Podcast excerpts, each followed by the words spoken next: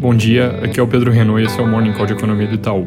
Começando pela China, os surtos locais continuam no centro das atenções por lá. Esse movimento recente já pode ser considerado a pior recaída do Covid na China. Os números de novos casos é, ainda são relativamente baixos, o problema é que estão ficando mais espalhados. Tá? Mais ou menos estável em Hebei, Jilin e Pequim, mas subiu bem na província de Heilongjiang, de 16 ontem para 68 hoje, e duas outras províncias registraram um, dois novos casos. Com isso, as autoridades estão começando começando a apertar mais as medidas, por exemplo, colocando restrição de viagem entre províncias, necessidade de testagem e isolamento para certos viajantes e fazendo um esforço de vacinação focado na população mais jovem.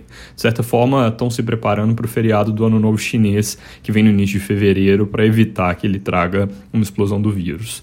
Passando pela Europa, hoje tem reunião do Banco Central, mas não deve vir nenhuma novidade. Destaque do dia por lá vão ficar, vão, vai ficar sendo os dados de confiança que saíram na França, mostrando alta de serviços e da indústria em janeiro, com leve queda do comércio.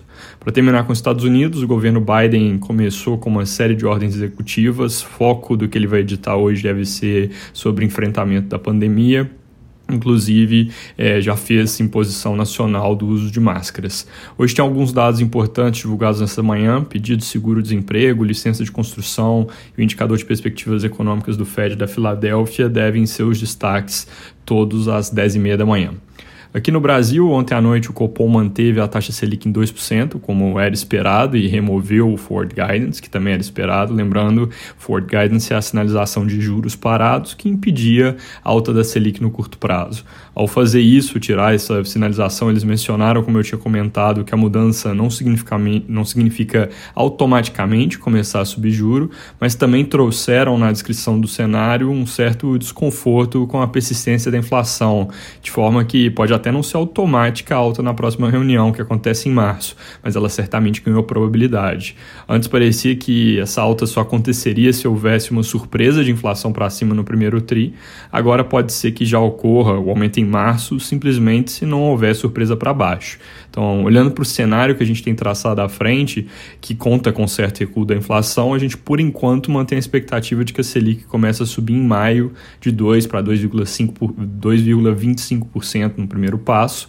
Mas como no início da semana que vem sai o IPCA 15 de janeiro e na terça-feira tem a ata dessa reunião de ontem que traz mais detalhes, a gente vai esperar essas informações adicionais para revisitar ou não a projeção, ou mantendo a expectativa em maio, ou talvez antecipando para março. Indo para o fronte da vacina, relatos espalhados nos jornais de várias interlocuções com membros do governo chinês para tentar superar o atraso no envio dos insumos. É, ganhou destaque as reuniões ali do Rodrigo Maia com o embaixador chinês comentários do governador João Dória sobre o assunto, que vão ambos ali na linha de que o atraso é de natureza administrativa, mas ainda há alguma especulação que é natural de se não tem alguma questão diplomática mais por detrás, até porque, obviamente, isso nunca seria dito de forma aberta. Com relação a essas frentes múltiplas que começaram a se abrir, o governo federal divulgou nota ontem dizendo que é o único interlocutor para tratar do assunto com o governo chinês, e a folha de hoje traz que o presidente Bolsonaro vai tentar falar com Xi Jinping para tentar agilizar o processo processo. O que tem de fato novo é que o Instituto Butantan conta com envio de insumos até o fim desse mês para produzir mais cerca de 5 milhões de doses e depois uma parcela similar de insumos para ser recebida até o dia 10 de fevereiro. Depois de recebido esse IFA, o Instituto precisa de cerca de 20 dias para soltar a vacina. Para terminar, passando pela política, membros do Congresso falam cada vez mais em voltar com alguma forma de auxílio emergencial, mas por enquanto conversa de fazer isso dentro do teto, o que significa bater de frente com o mesmo desafio que estava presente na discussão do Renda Brasil lá atrás, que é rearranjar gastos, cortar em outras linhas. Risco nessa discussão é sempre que em algum momento o respeito ao teto, que por enquanto está sendo destacado, acabe ficando deixado de lado. É isso por hoje, bom dia.